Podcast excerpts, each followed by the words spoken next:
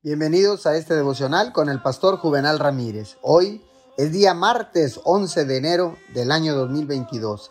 La palabra dice en segunda de Tesalonicenses 3:16 que el Señor de paz les conceda su paz siempre y en todas las circunstancias. El Señor sea con todos ustedes.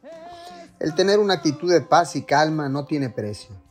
Es una actitud que dice confío completamente en Dios. Así lo honra y esto habla poderosamente a los demás. Una manera de desarrollar una paz consistente es aprender a vivir en el presente.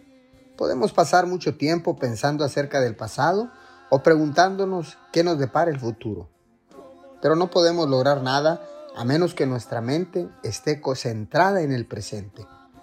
La Biblia nos dice que Dios nos da gracia para cada día que vivamos. No nos la da antes de tiempo en que la necesitemos. Creo que la gracia es el poder, la facultad o la energía para hacer lo que necesitamos hacer. Y Él nos la da generosamente. Su poder y habilidad aumentarán si se concentra en lo que está haciendo en lugar de permitir que su mente se preocupe por el pasado o por el futuro.